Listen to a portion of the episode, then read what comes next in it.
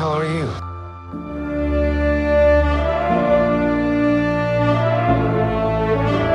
Muy buenas, bienvenidos a un nuevo episodio de Double Trouble, el podcast de Hawkeye, la nueva serie de Marvel y Disney que estamos analizando acá, vamos a ir analizando semana a semana. Van a ser seis capítulos nada más y ya vamos por el tercero, así Sí, que así que ya estamos en la mitad.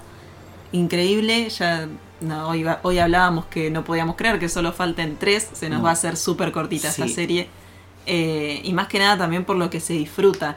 Este capítulo fue un poquito más corto que los anteriores, que esos dos iniciales que encima los largaron juntos, así que se hicieron más largos todavía. Sí, Eh, y se llamó Ecos. sí. eh, duró 43 minutos, incluyendo los títulos, eh, perdón, los créditos. Eh, bueno, los otros duraban aproximadamente 50, pero este sí se sintió más cortito. Pero la verdad es que a mí me gustó mucho más también. Sí, Creo también. que porque la serie ya está más establecida. eh, gracias a los dos primeros capítulos. Es como que este capítulo fluyó mucho mejor. eh, pero aparte me parece que estuvo más interesante por varias cosas que ahora vamos a empezar a comentar. Así que vale, si te parece, eh, vamos a empezar y vamos directo a la trama del capítulo y mientras tanto vamos a ir tratando de comentarles todas las referencias porque lo que es la parte técnica y eh, el repaso de los actores y los creadores y eso lo hicimos en el primer capítulo que si no lo escucharon, si recién se enganchan desde este segundo episodio, bueno, les damos la bienvenida. Eh, nosotros acá vamos a estar analizando eh, los próximos capítulos que nos quedan, así que eh, les agradecemos por sumarse desde este momento y el capítulo anterior está ahí disponible por si lo quieren ir a escuchar y también los podcasts que hemos hecho de las otras series de Marvel como Loki, etc. Así que vamos a este tercer capítulo de Hawkeye. Bueno, y arrancamos este capítulo con un flashback que, al igual que el primer capítulo, es un flashback unos años atrás. En este caso es en el 2007. Y vemos también una nenita, eh, pero es Maya López, que es el personaje de Echo, que es con, la, con el personaje que terminó el segundo capítulo, que nos había dejado ahí la gran revelación de este personaje, que ya sabíamos que iba a estar en esta serie. Y eh, bueno, acá la vemos de chiquita. Vemos que desde chiquita también es sordomuda y que no puede asistir a una escuela especializada. Entonces la vemos en un colegio público eh, cualquiera, Sí, eh, típico. Pero vemos, sin embargo, que se las arregla bastante bien, ¿no? Ella tiene como muchas habilidades, eh, es muy perceptiva, eh, es muy inteligente, puede leer los labios, entonces va entendiendo igual todo lo que dice la profesora. Vemos que ya tiene, ya desarrolla esas capacidades. Sí, y que también eh, después de ver esta, esta secuencia en la escuela, también vemos un poquito más cuando ella eh, pelea eh, porque va a clases de karate y cosas así, o sea que fue practicando artes marciales, lo cual también es en parte un espejismo eh, de lo que vimos en, en la introducción de Kate Bishop, eh, como estas dos chicas, eh, nada, se criaron en ambientes diferentes y todo eso, pero más o menos eh, la vida las llevó a estar entrenadas y todo esto, entonces formar parte ahora del mundo superheroico de alguna u otra forma. Y en cuanto a Echo, se ve que, bueno, Echo, Maya López, esta chica que también es conocida como Echo y que ya lo mencionamos en el capítulo del podcast anterior, eh, también tiene habilidades muy interesantes para pelear y para eh, aprender eh, movimientos y todo eso porque, y esto viene de los cómics, ella eh, por su tan desarrollada habilidad sensorial y de percepción puede copiar los movimientos de otros casi a la perfección, lo cual recuerda mucho a la habilidad de Taskmaster, ¿te acordás? Ese villano, bueno, de Marvel. En los cómics obviamente tiene mejor desarrollo y que vimos muy por arriba en Black Widow y en Black Widow lo hacía mediante tecnología, Mm. pero en este caso Echo realmente lo puede hacer eh, gracias a sus habilidades combativas. Eh, así que bueno, estuvo muy buena toda esta introducción. otra cosa a destacar, me parece, de toda esta secuencia de flashback es el uso que se le da eh, a lo técnico, al sonido específicamente, porque eh, nada, los efectos de sonido me parece que logran transmitirte por momentos lo que es la sensación de no escuchar, lo cual resulta muy impactante y no es algo que se explore mucho en la televisión y en las películas. Eh, hemos visto algunos casos estos últimos años porque realmente se empezó a usar un poco más. Por ejemplo, Sound of Metal, que es una película que nos gustó mucho a nosotros, que utiliza mucho este recurso y es como que como que en el momento te descoloca, ¿viste? Sí, Sound of Metal es eh, desesperante. sí, es desesperante. También lo vimos hace muy poco en un capítulo de Only Murders in the Building, que había un capítulo en el que estaba, creo que un capítulo entero eh, visto eh, o observado desde la perspectiva de una persona mm, que no tiene audición y también, bueno, está bueno que se empiece a jugar con este tipo de cosas. la serie Hawkeye me parece que está buscando generar una mayor inclusión o al menos eh, nada, ser fiel al personaje, a los personajes y sus orígenes en los cómics que eh, da la casualidad de que tienen orígenes bastante diversos, por ejemplo Maya no solamente es sorda sino que también es eh, nativo americana y eso se ve que se respeta sobre todo cuando vemos a su padre y el actor que eligieron usar que es Sam McLarnon, que es un actor nativo americano en la vida real. Bueno, la actriz Alacua Cox que interpreta a Maya López también. Eh, y Sam eh, suele interpretar eh, personajes siempre, sí, bastante encasillados en lo que su aspecto sugiere. Pero bueno, está bastante interesante que la serie de Hawkeye también sea como una puerta a todo este tipo de personajes. Además, eh, yo, el personaje de, de Echo no, no, le falta una pierna y al personaje de Maya López acá en la serie sí, porque a la actriz le falta una pierna y eh, además también es sorda en la vida real. Entonces, bueno, es como que está bueno que hayan adaptado el personaje y con eh, esta cuestión de, la falta de la pierna. cuando vemos a esta nena peleando en, eh, en este flashback y, haciendo artes marciales, como que utiliza esta pierna eh, para pelear y la incorpora a su forma de pelea, esta eh, pierna ortopédica. Entonces, además me impresionó muchísimo el parecido de la nena. A, sí, es cierto. A la chica, a después a Echo. Es impresionante lo que se parecen. Sí, sí. pero bueno, se ve que estuvo muy bien pensado, me parece todo, este, este flashback es impresionante.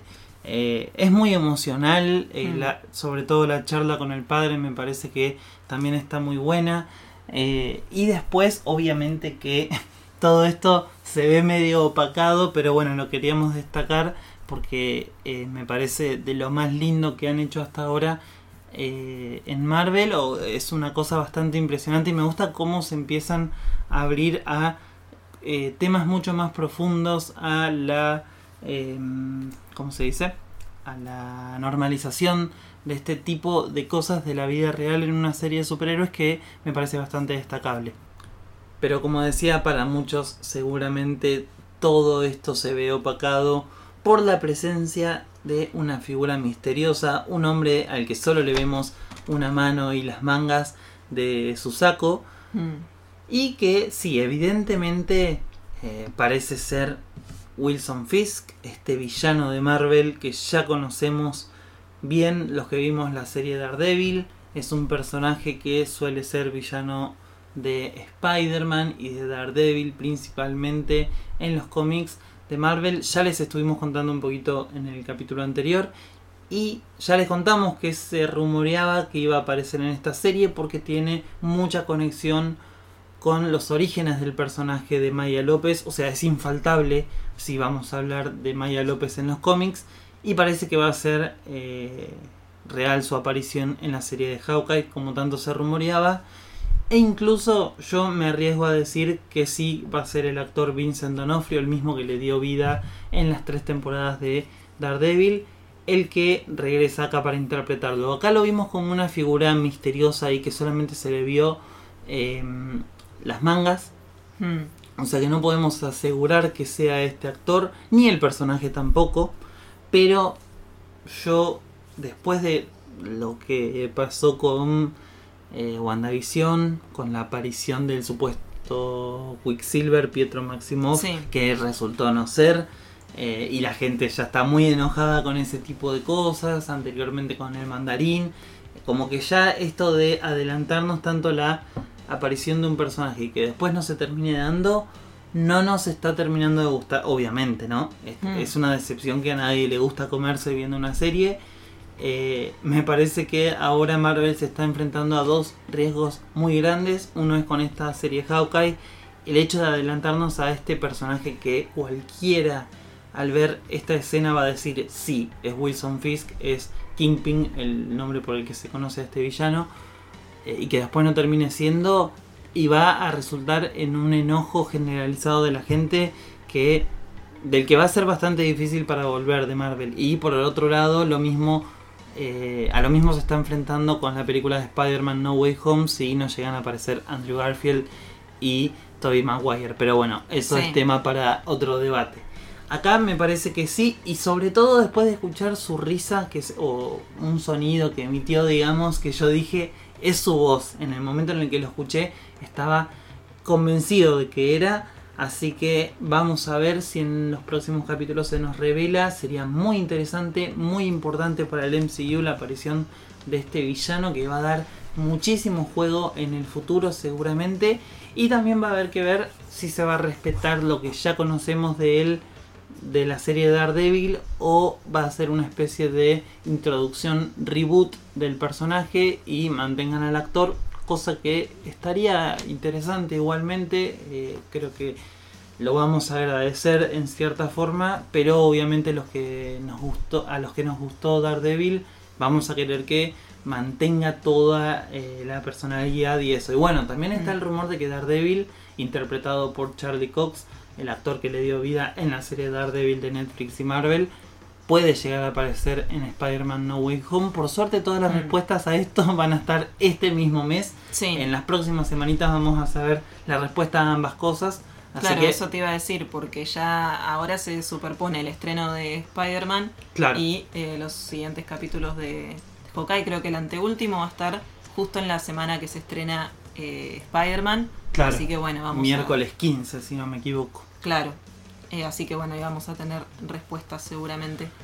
Sí. Eh, pero acá en la serie, esta mano misteriosa que toca a Echo de este personaje que estamos hablando es el tío en la serie. Así se lo llama. Creo que de una forma, no literalmente, Mm. eh, sino como refiriéndose a este personaje eh, como el tío, porque creo que más adelante alguno de la Tracksuit Mafia también se refiere, o no sé, sí, sí creo que uno de la Tracksuit Mafia se refiere a él como el tío, por lo que te da a entender que todos en la Tracksuit Mafia se refieren a esta persona de esa forma. No es Claro. un... Y porque eh, también en los flashbacks, eh, bueno, se sugiere también que el padre de Echo tenga Sí, alguna sí. relación también ahí con la... Con la Tracksuit Mafia, sí, eh, en, en realidad creo que es parte porque tiene el trajecito ese Sí. rojo, así que podemos, eh, sí, dar por sentado que forma parte de la agrupación y seguramente Echo tras su muerte,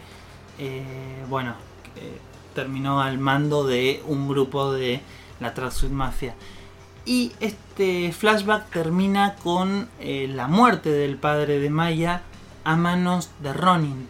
Sí. No estamos completamente seguros que sea Clint Barton el que está detrás de la máscara, aunque yo no tengo ningún motivo para sospechar que no.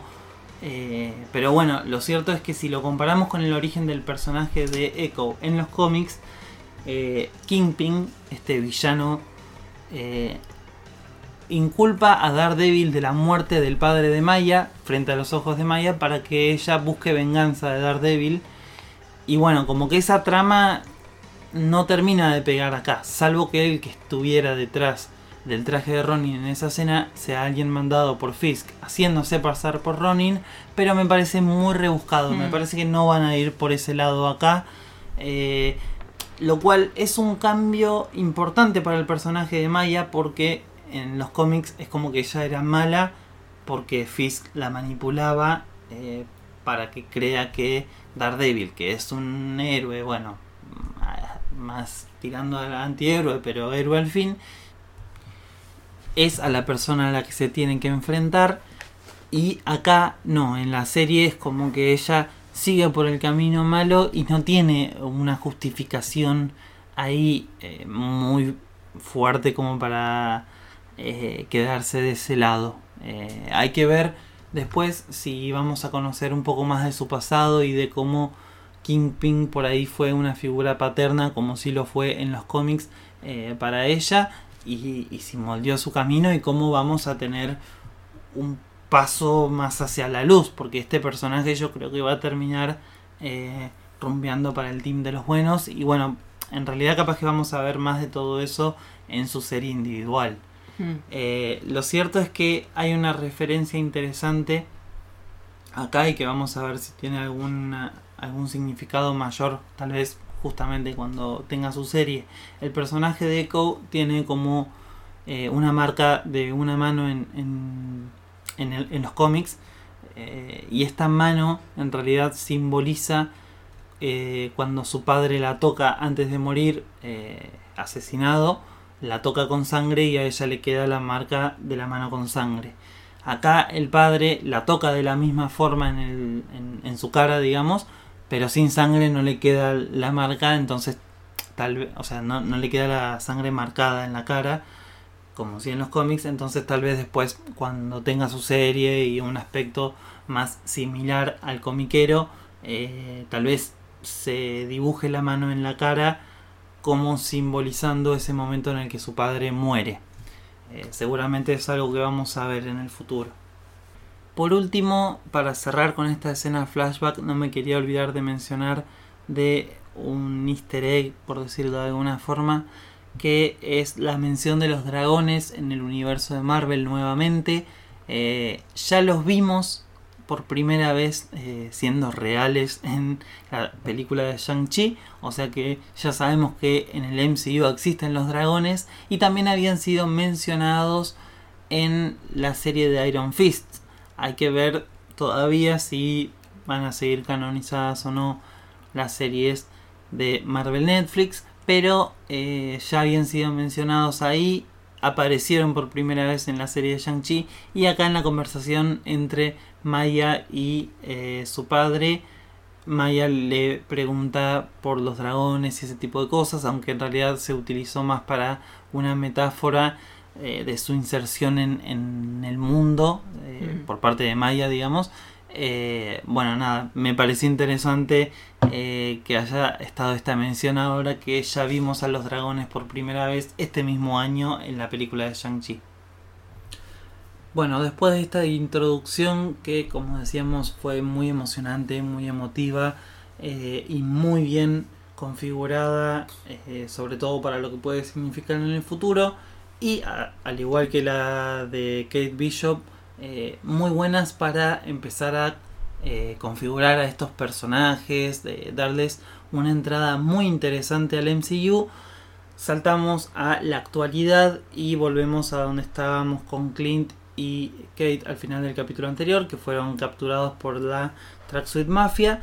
Y bueno, la verdad es que este capítulo me gustó sobre todo porque la dinámica entre ellos dos, entre Kate y Clint, no para de mejorar. Em, son muy divertidos juntos. El capítulo tuvo mucho humor, mucha acción, o sea, fue una combinación perfecta de cosas. Y también tuvo mucha profundidad, como todo esto que estábamos contando de Maya recién y otras cosas que pasaron después. Eh, pero la verdad es que fue muy divertido. Y bueno, ahí tuvimos un par de chistes, todo, hasta que se escapan Kate y Clint. Y que en ese momento tenemos unas secuencias de acción muy buenas. Eh, demasiado. Me parece que este capítulo mejora mucho el nivel de acción con respecto a los dos anteriores. Eh, mm. El momento en el que Clint se escapa y pelea ahí, cuando agarra el arco de flechas y empieza a repartir flechazos a toda la Tracksuit Mafia, me parece que está muy, muy bien filmado. Eh, después tenemos la aparición de Echo y su pelea contra Clint, que también vemos sus habilidades, cómo se mueve, la destreza que tiene, eh, cómo pelea contra Clint, realmente fue impresionante los movimientos de ambos personajes. Y después pasamos a la secuencia de escape de ellos en auto, eh, de Katie Clint, que roban un auto y comienzan a ser perseguidos por todo Nueva York por la Tracksuit Mafia, que también estuvo muy divertido, ahí pudimos ir viendo eh, nada, a Katie y a Clint luchar en este en esta situación en la que Clint se tuvo que poner al frente del volante y Kate empezar a disparar flechas que no conoce. Sí, sí, ser un equipo.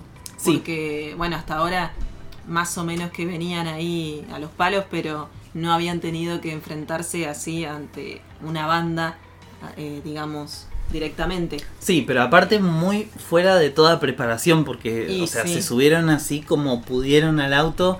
Clint tuvo que manejar, que tiene unas destrezas impresionantes para manejar, digamos todo. Y Kate estaba sin el arco. Claro. Que lo tenían ellos. Sí. Eh, pero bueno, está. Pero utilizaba el de Clint. claro, usaba el de Clint. Pero Por eso tampoco tenía sus flechas y tenía que usar las de Clint. Que eran todas trucadas las que le quedaban. Eh, y estuvo interesante también a modo de easter egg para ir viendo todos los tipos de flechas eh, que tiene Hawkeye. bueno, además estuvo esto de que Echo le quitó el audífono a Clint, entonces él como que no, se podía comunicar con Kate, estaba esta dificultad, que hubo unos chistes bastante graciosos, me, me gusta cómo se maneja todo eso y cómo se maneja la problemática también y la diferenciación entre los personajes de eh, Maya que comienza siendo sorda toda su vida y tiene que vivir con eso y aprender a superar esa etapa y Hawkeye que eh, se va haciendo sordo o hipoacúsico con el paso de los años y eh, no es lo mismo para él. Tiene que aprender nuevas cosas.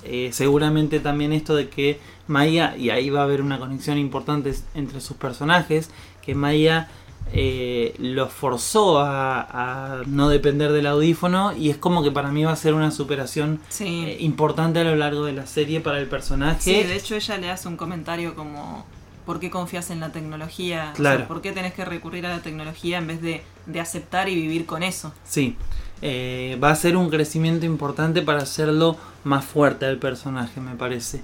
en cuanto a habilidades y todo eso y como persona y el lugar eh, y su lugar en el mundo. Em, así que bueno, siguen peleando. Que él le quería preguntar eh, cuál era cada flecha y, bueno, hmm. no, había una forma eh, de comunicarse menos en toda esa claro, menos en toda esa locura. Hmm. Sí, que eso también es una referencia hmm. a los cómics porque en los cómics también Kate se queja de que las flechas trucadas no están etiquetadas y claro, solamente Clint sabe cómo, cuál es cuál. Eh, y bueno, hay muchas flechas interesantes. Tenemos una que tira una especie de plastilina, le dicen, ¿viste? Eh, toda rosa. Tenemos otra que eh, larga unos cables explosivas. Tenemos la flecha USB que habíamos visto en... se me fue el nombre, en Watif que fue bastante importante en la trama además y bastante graciosa y es muy divertido que se haya recuperado acá. No sé si estaba planeado. Pero, pero bueno, además el uso que se le dio a la flecha estuvo muy divertido. Eh, otra con humo, otra con, con ácido y la de la sopapa que estuvo increíble. Toda esta secuencia de escape y pelea de ellos se da en una especie de, en una especie de plano secuencia eh, obviamente falso porque tiene bastantes recursos como para ocultar cortes, pero la sensación que te da es la de un plano secuencia de escape que eh, le quedó muy bien, me parece. Dentro de todo se encontró la mejor forma de hacerlo, estuvo muy dinámico, divertido y además hace homenaje y es más, es casi un calco de una escena de la película Children of Men que está filmada de la misma forma y es un claro, un claro homenaje a eso. Y me parece que tiene un final espectacular que es para terminar de derrotar a Tracksuit Mafia. Clint termina sacando una flecha que tiene el logo de PIM, de la tecnología de Hank Pym, que es la de las partículas PIM, de agrandar y encoger las cosas. Y ahí la utilizan, eh, bueno, dispara, eh, Clint dispara esta flecha hacia una flecha que había disparado Kate y la flecha se hace gigante y termina destrozando el puente, o no, el auto, eh, el, camioncito en el que venían los de la Tracksuit Mafia. Que dicho sea de paso, este camión me divirtió mucho. Que el nombre que, que tienen, digamos, la empresa pantalla que tienen estos hombres se llama Trust a Bro. Que esto, bro, es esta frase que repiten tanto ellos. Y bueno, Trust a Bro significa como confía en un hermano o algo así. Eh, pero bueno, estuvo divertido el nombre ese que le pusieron. Y esta flecha me parece que fue como esta referencia eh, que todos amamos en este capítulo, que fue imposible pasar por alto. Eh, y me gusta que se juegue con todos los elementos que están introducidos en el MCU, como de coherente suena esto de que Hawkeye tenga una flecha con esta tecnología. Me, parece muy interesante cómo son conscientes de cómo cada Avenger y cada cosa, cada concepto que se introdujo en alguna película anterior, eh, nada, forma parte de este, este mundo y estas conexiones eh, nos hacen muy felices. Algo a destacar de toda esta escena también que me llamó la atención y no sé si veremos en el futuro es a Kate y a Clint usar el auto rojo este en el que los persiguió Echo porque en los cómics en realidad este auto pertenece a Kate Bishop y no a Maya López como lo hicieron en la serie y el auto terminó medio destruido así que no creo que lo volvamos a ver mm. incluso en los artes conceptuales de la serie los veíamos a Kate, a Clint y al perro también arriba del auto por lo cual me pareció raro que al final no lo terminaran usando ellos pero bueno bueno, y finalmente se pueden escapar gracias a la flecha a su papa, que la usan ahí para. Ah, sí. Para caer en un tren. Sí, sí, eso fue espectacular. Eh, me gusta esa escena porque además es como una especie de, de. de, símbolo de la unión de estos personajes de eh, mm. Hawkeye con Kate Bishop, porque si recordamos, este salto es similar al que hace Hawkeye en la película Avengers. Es como es el salto. El salto típico de Hawkeye, sí. Eh, pero que además eh, es en el momento en el que Kate lo ve salvarlo y obviamente es como el momento de mayor inspiración para ella. Entonces, que ahora esté haciendo este mismo salto de la misma forma para volver a salvarla a ella, porque también lo usa para escaparse junto con ella pero junto con ella justamente, eh, mm. no, es muy poético, muy bien hecho, me, encantó eso. Sí, y también me encanta que, bueno, cuando están ahí en el tren, él admite que ella es buena y se lo dice, sí. porque es algo que en general los superhéroes cuando tienen así eh, un admirador, o bueno, como decíamos el otro día también, que él no va a querer que ella siga por el mismo camino, es como que tratan de tirarlos abajo y, y nunca les, les dan un mínimo reconocimiento de, de que hicieron las cosas bien. Sí. Eh, y bueno, y él le dice, bueno, al final sí sos buena. Sí. Eh, eso la verdad que, me encantó, me pareció re lindo de, de su parte. Eh, y me parece muy lindo que creo que tiene que ver con esto que decíamos el otro día, que es más una relación como, como de padre, ¿no? Como de, de, protección y, y, a su vez de, bueno, de, si me tocó ser tu mentor, bueno, habrá que serlo, porque si bien después más adelante también le dice que él no es un ejemplo, eh, bueno, sabe que también es inevitable. Pero, pero bueno, en esta parte que están en el tren también me parece una de las más graciosas cuando tienen este problema en la comunicación porque intentan tener una conversación, pero claro, él no escucha lo que ella le dice y, están ahí como a destiempo pensando en lo mismo. Sí. Pero, pero bueno, está muy lindo que se están acordando ahí del perro que, que estará haciendo que Hace un montón que no sale. A mí este capítulo me hizo reír mucho. Además de que me tuvo muy manija con, la acción, eh, fue muy gracioso mm. y, me parece eh, que, es... Bueno, Marvel siempre es buena en ese sentido, pero me parece que en esta serie por un momento te la dejas de esperar al chiste y cuando viene es buenísimo, está a un nivel superior. Así que... Eh, porque yo creo que es por el contraste de, los dos personajes. Sí, sí, y que es muy sutil. Es muy sutil también ese contraste porque eh, digamos que Clint no es un personaje que es súper cómico. No. Pero tiene esos, esos, esas reacciones que ya te causan. No tiene que hacer mucho para que, para generar el chiste. Eh, sin embargo, tenés a la contraparte de él, que es Kate, que sí te tira chistes o que lo, lo descoloca de, lo que él está haciendo y bueno, entonces ya ahí ya, te genera el chiste automáticamente. Sí, sí, me, me parece genial como Kate además hasta con sus expresiones y eso, de, que es algo que tampoco ves mucho en el MCU, que jueguen eh, mucho más que con el guion y con, lo escrito, digamos, eh, con el chiste, eh, con las palabras, las referencias y ese tipo de cosas me parece que el personaje de Kate es de los más expresivos en ese sentido que hemos visto hasta ahora. Puede que en la fase 4 hayamos visto más de esas cosas porque eh, en WandaVision que tuvo mucho humor con el tema de la sitcom vimos bastante de eso. Y Loki ni hablar porque bueno Tom, Hiddleston. Es un genio. Pero bueno me parece algo bastante destacable en cómo configuraron a Kate de su personalidad y eso y que acompaña con ese tipo de, cosas, con la ironía y ese tipo eh, de momentos. Y bueno, es que también es una chica, es, es muy joven, entonces es como que no ve las cosas con la misma seriedad que la ve eh, Clint que tiene 50 años. Eh, entonces me parece muy interesante.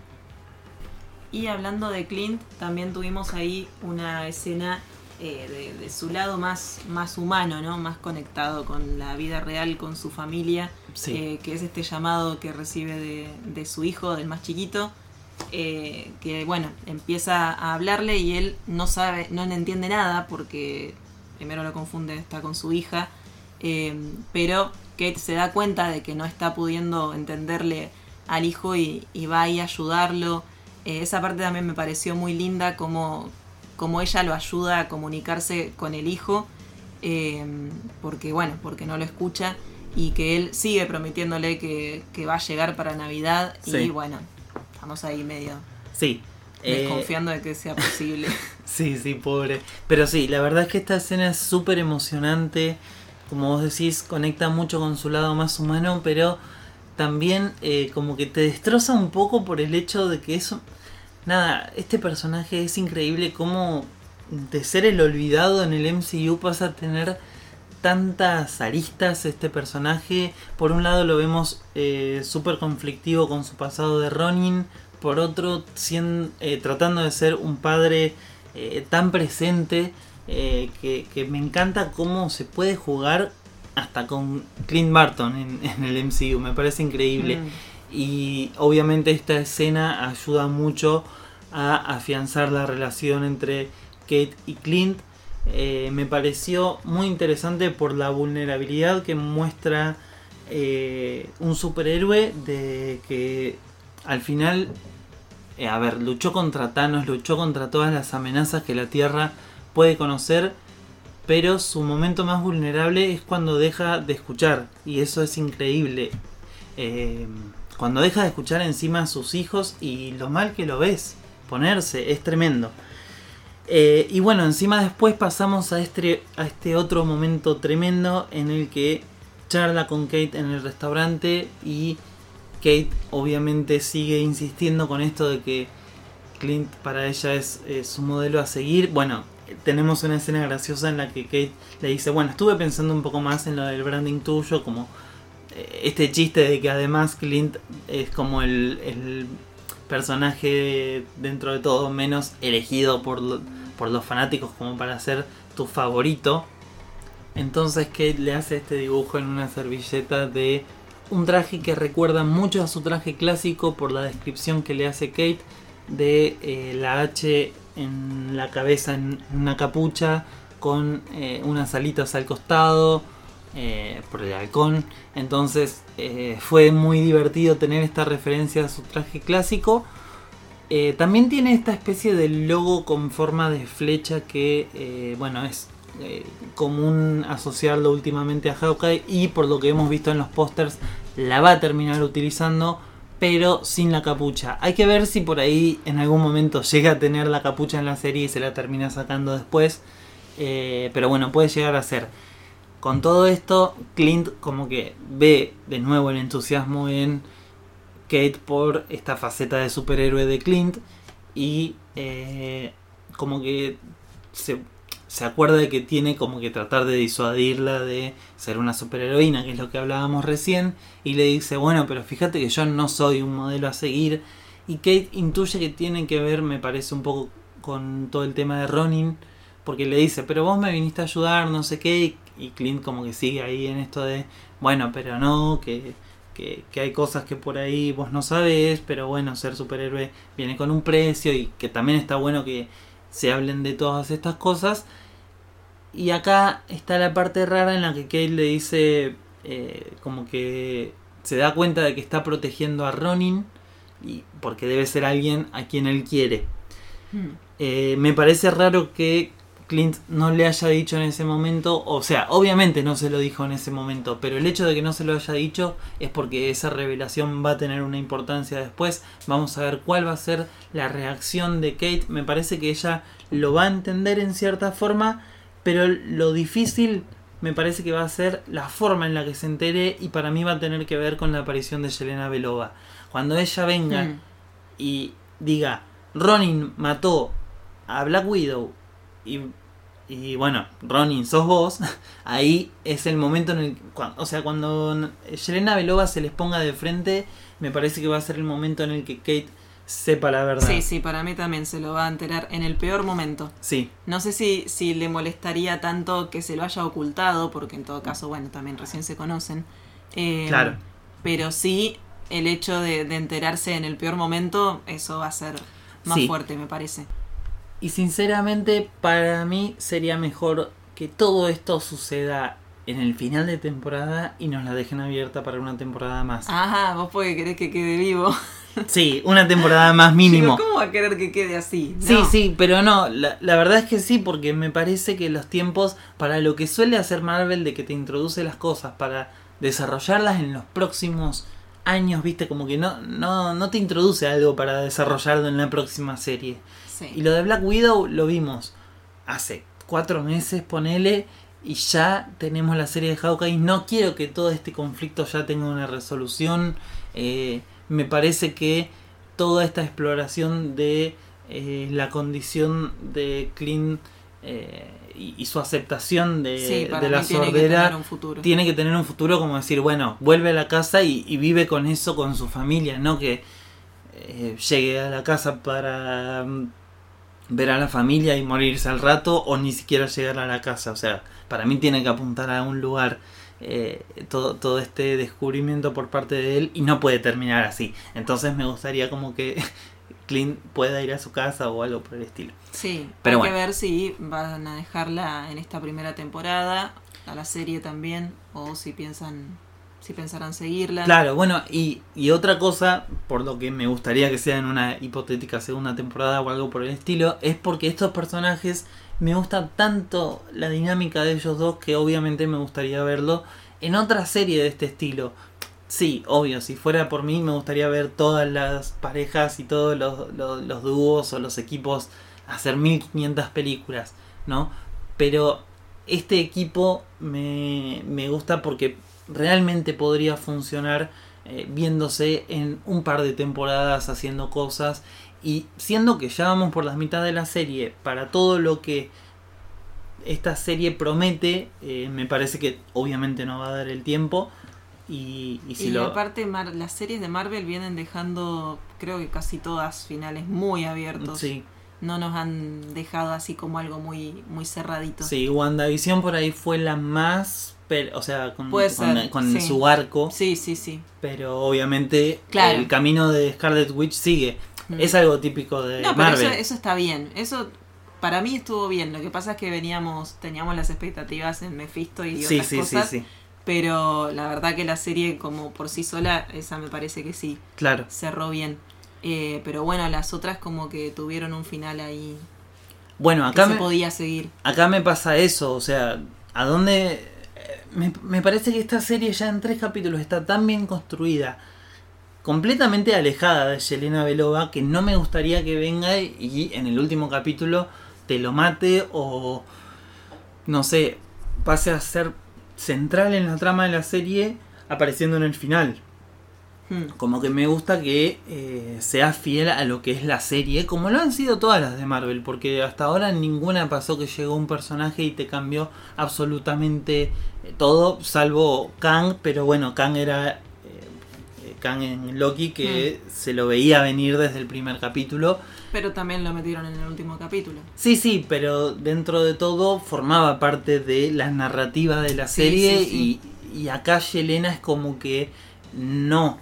Entiendo que tenga relación por todo lo de Ronin, pero me gustaría que se mantenga eh, alejada hasta cierto punto y, y que bueno, que llegue y que dé más juego en una segunda temporada, por ejemplo. Para ir finalizando, Kate y Clint se van al departamento, al penthouse, perdón, de la madre de Kate eh, para acceder a su sistema de seguridad y buscar a ver qué encuentran sobre la Tracksuit Mafia y cómo se conecta eh, más que nada con Jack, el padrastro de Kate, que eh, bueno, Kate lo puso al tanto a Clint de que sospecha de él. Eh, aunque Clint no ve muy fiable su desconfianza solamente por el hecho de que le ofreció un caramelo, pero Mm. bueno, eh, ahí Kate se pone a revisar qué encuentra mientras que Clint recorre la casa y el capítulo termina con Jack justamente apuntándole al cuello con la espada de Ronin a Hawkeye. Lo cual nos deja un final que en el momento a mí no me emocionó mucho porque me parece que... A ver, es interesante este final. Me parece que no estuvo contado de la forma más interesante. Como que no me dejó con el suspenso. Porque encima a Clint, o sea, desde la perspectiva de Clint solamente tiene una espada al cuello y ni siquiera ve a la persona que lo está apuntando. Me parece, me parece que terminó de esa forma. O puede que sí lo vea, pero como que no tienen ninguna interacción ni nada. Y me parece un final que, sí, alguien fanático de los cómics y eso, que conoce a los personajes, se puede emocionar. Alguien que no los conoce, como es el primer encuentro de estos personajes, que aparentemente no tienen nada que ver, es como que te deja un poco frío. Eh, lo mismo pasó en el anterior, con el final de Maya López, ahí Mm. sin cruzarse con los personajes, y es como que sin la interacción eh, no termina teniendo tanto sentido para el espectador. Por eso me parece que los finales, los cierres de los capítulos están un toque más abajo que lo que fue todo el capítulo. Eh, ¿Qué significa este encuentro en el final? Hay que ver qué onda el personaje de Jack y su pasado, si tiene relación con Hawkeye. Ellos habíamos dicho anteriormente que Jack en los cómics es el mentor o uno de los mentores de Hawkeye.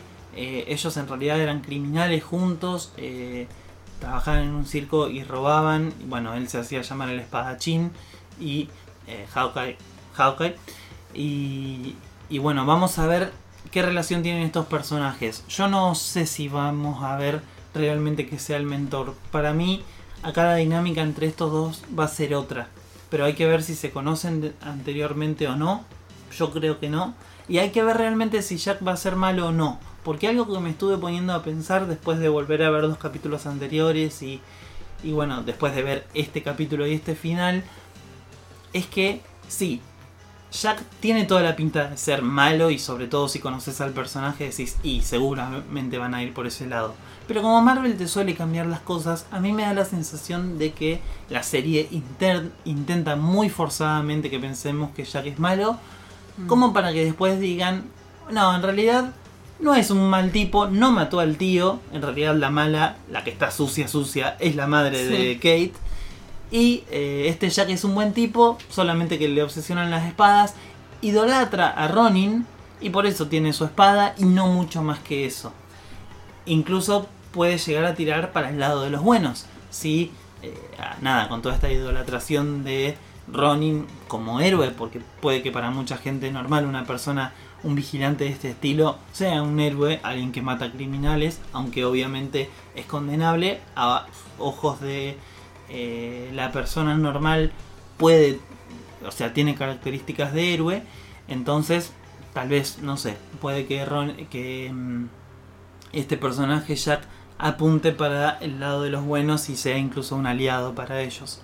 Pero bueno, todo eso lo vamos a ver en el futuro. Seguramente el capítulo 4 va a empezar con eh, diálogos entre estos personajes y eh, nos va a despejar todas estas dudas. Pero bueno, por eso hay muchos misterios y personajes ya introducidos en esta serie y que sabemos que tienen que tener un juego. Eh, Kingpin, Eleanor Bishop, este, mm, este Casi que es el miembro de la Tracksuit Mafia que también tiene mucho potencial porque en los cómics de Hawkeye es un personaje que, que sirve como un villano bastante interesante. Entonces, me parece que ya hay demasiado como para añadir a Yelena a la combinación. Mm.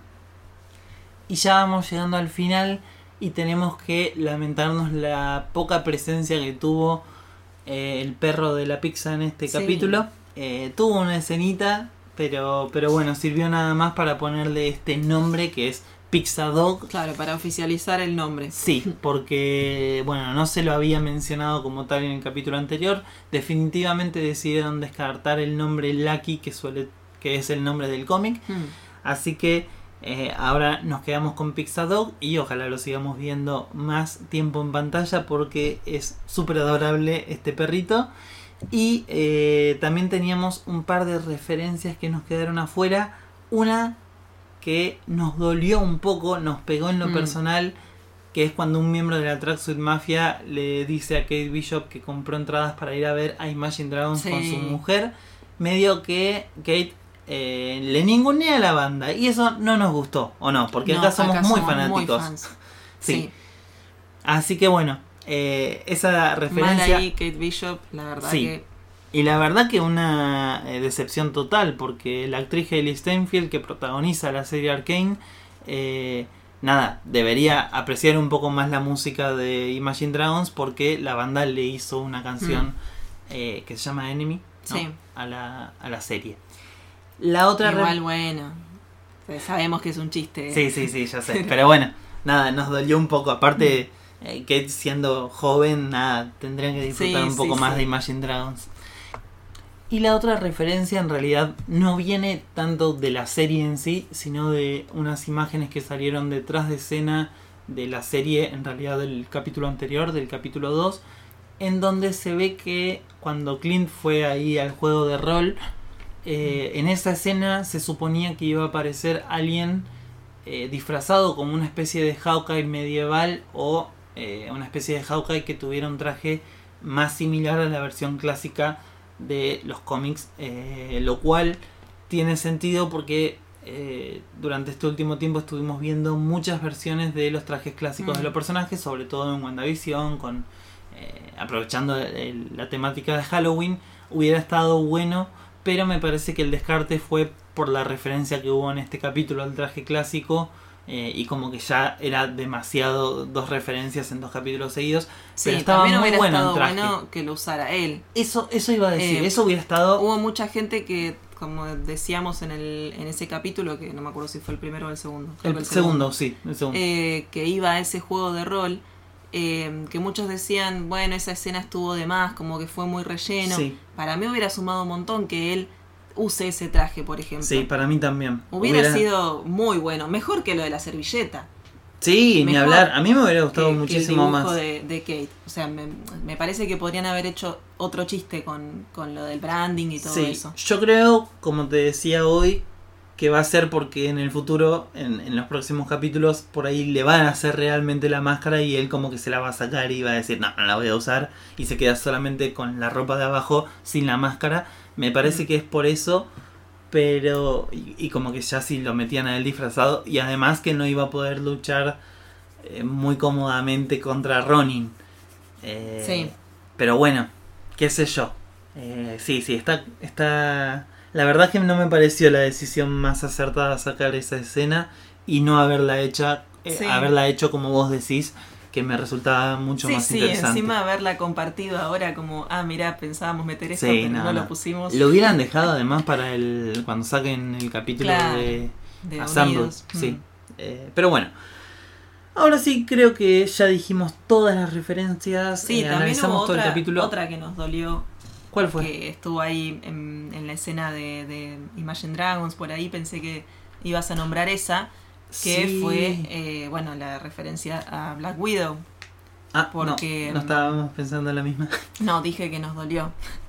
Sí, Porque sí, tenés razón. él dice que eh, Ronin está muerto, que lo mataron. Sí. Y cuando le preguntan quién lo mató, él dijo Black Widow. eh, bueno, haciendo referencia a que sí, él dejó de ser Ronin cuando ella momento, vino sí. a rescatarlo, digamos, por decirlo de alguna forma. Así que bueno, siempre que se la nombre a ella. Sí, Es- sí. Y bueno, en ese momento tampoco mintió literalmente. Me gustó No, que Clint sí. como que trató de ser lo más sincero que le salió. eh, pero sí, pero no funcionó. Pero no, me hiciste acordar de otra escena muy divertida que me gustó muchísimo en la pelea con la Tracksuit Mafia. Que ese lugar en el que estaba la Tracksuit Mafia era como una juguetería, un pelotero, no sé Mm. exactamente qué era. Y en medio de toda la pelea, en un momento, Clint desaparece en eh, un. Ah, en el pelotero. En el pelotero, abajo de las pelotitas de, de, de pelotero, no, eso fue muy divertido. Eh, además me hizo acordar a una escena en The Big Bang Theory que es muy graciosa en la que Sheldon se esconde en, la, en el pelotero. eh, no, la verdad, impresionante.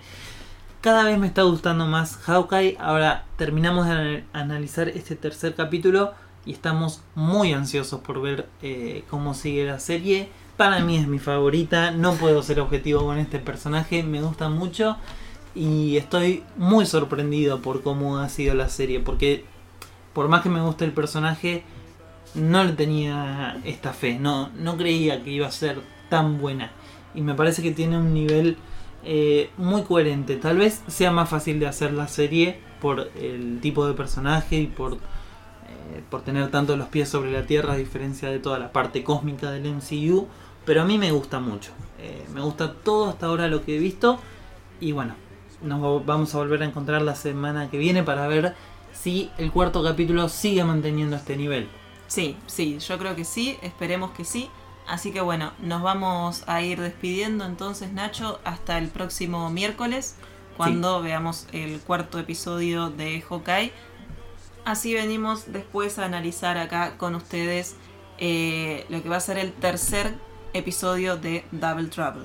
Sí, los invitamos también a que nos sigan en las redes sociales, Instagram y Twitter. eh, nos, pueden, nos pueden encontrar perdón, como Wonderwalls Oak. Y ahí, bueno, les vamos a estar avisando cuando salen los nuevos capítulos. También eh, compartimos noticias, reseñas y un montón de cosas más.